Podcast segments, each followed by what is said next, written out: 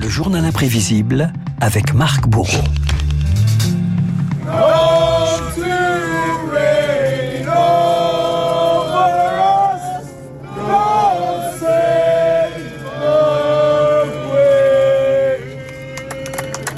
Bon, ça chante pas toujours très juste, mais marque des larmes et du recueillement. Et un dernier God Save the Queen devant Buckingham Palace. Des dizaines de milliers de personnes rassemblées depuis hier pour un dernier hommage à Elisabeth II, 70 ans de règne, 70 ans de liens très particuliers avec les Britanniques. The Queen et son peuple, eh bien, c'est le thème de votre journal imprévisible. Buckingham Palace, Renault, c'est là où tout a commencé. 3 millions de personnes rassemblées pour le couronnement de la reine. 2 juin 53, le jour où tout un pays accordait pour la première fois son hymne au, au féminin. Queen Elizabeth, c'était d'abord Lilibet, l'héritière, une monarque qui prenait rendez-vous avec l'histoire et son peuple dans ce discours en 1947. Je déclare devant vous que ma vie entière, qu'elle soit longue ou courte, sera consacrée à votre service et au service de notre grande famille impériale à laquelle nous appartenons tous. Elisabeth, aux côtés de son peuple dans les heures les plus sombres, 1940, en plein blitz, sa voix fluette fait irruption sur les ondes de la BBC. Celle qui n'est alors que princesse adresse un message de soutien aux enfants britanniques. À vous qui avez fui les combats, je veux vous envoyer notre amour et nos meilleurs voeux. Vas-y Margaret. Bonne nuit les enfants et bonne chance à vous tous. Des mots rares mais toujours forts. 1940, 2020, 80 ans plus tard, l'ennemi s'appelait le coronavirus. Ensemble, nous nous battons contre cette maladie. Et je tiens à vous rassurer, si nous restons unis et résolus, nous la vaincrons. Des jours meilleurs viendront. Nous serons à nouveau avec nos amis, nous serons à nouveau avec nos familles. Nous nous retrouverons. She's the rock of hope and glory in the quicksand of despair.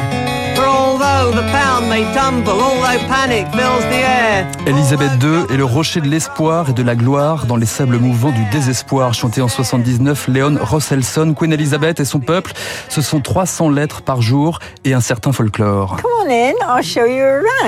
Bienvenue, Renaud, chez Margaret, la plus grande collectionneuse de produits dérivés, posters, livres, statuettes, cendriers, pantoufles. Margaret et ses 12 000 objets à l'effigie de la couronne. Ici, dans mon salon, vous avez toutes mes photos de la reine. Je les ai achetées à la boutique royale. J'en ai une trentaine et j'ai eu la brillante idée de les encadrer. Ça fait une présence. Et je ne vous parle pas des cendriers, des pantoufles et de mes tasses, comme s'il n'y en avait pas assez. Une reine ovationnée à chaque bain de foule, une popularité qui s'est parfois transformée en concours d'applaudimètres. Concours d'applaudimètres quand une princesse perturbe la couronne. Diana, la princesse de Galles, ultra populaire, ultra célèbre en Angleterre, qui transforme la famille royale en image sépia. Elle est jeune, elle est rafraîchissante, elle nous montre que la famille royale n'est pas bloquée au XVIIIe siècle. Diana, rupture, divorce et grand déballage avec le prince Charles, rupture aussi avec la reine qui garde le silence et refuse de mettre les drapeaux en berne à la mort de Lady Di, c'était en 97, le plus grand moment d'incompréhension entre la couronne et son peuple qui n'hésite pas à la critiquer ouvertement. Je trouve leur comportement honteux. Je trouve ça dégoûtant qu'ils n'aient pas dit un mot. Ils doivent être sans cœur pour n'avoir même pas hissé le drapeau. C'est incompréhensible que la reine fasse cela. Après cinq jours de mutisme, la reine, sous pression, finit par rendre hommage à Diana. Ce que je vous dis maintenant en tant que reine, en tant que grand-mère, je vous le dis du fond du cœur. Je veux rendre hommage moi-même à Diana. C'était un être exceptionnel et talentueux.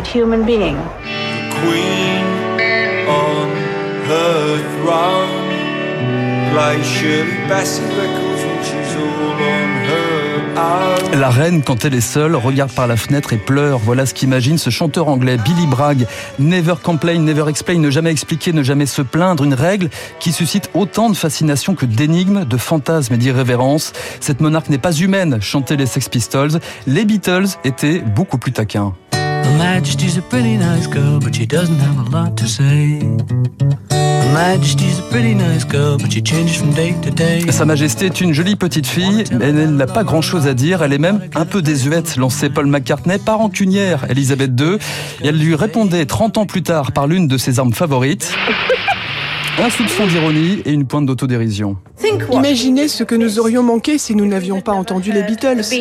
Jamais regardé la télévision, utilisé un téléphone portable ou surfé sur Internet. Ou pour être honnête, entendu d'autres personnes parler de surfer sur Internet.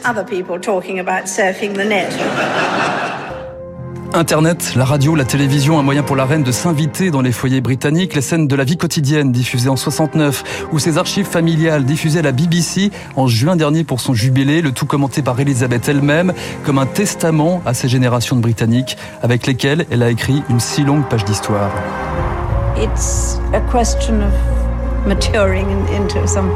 L'enjeu, c'est de mûrir sur ce qu'il convient de faire, d'accepter que vous êtes à ce poste, que c'est votre destin.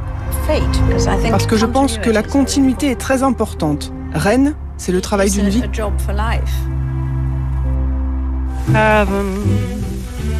I'm in heaven, and my heart beats so that I can hardly speak. Shake to Shake de Fred Astaire, c'était la chanson préférée d'Elisabeth. Exactement, ah, exactement. Bah. Très bel hommage que vous rendez à la reine Elisabeth. On va reparler justement de cette reine et de ses relations avec son peuple dans un instant, dans cette édition spéciale avec Franck Ferrand et avec Eric.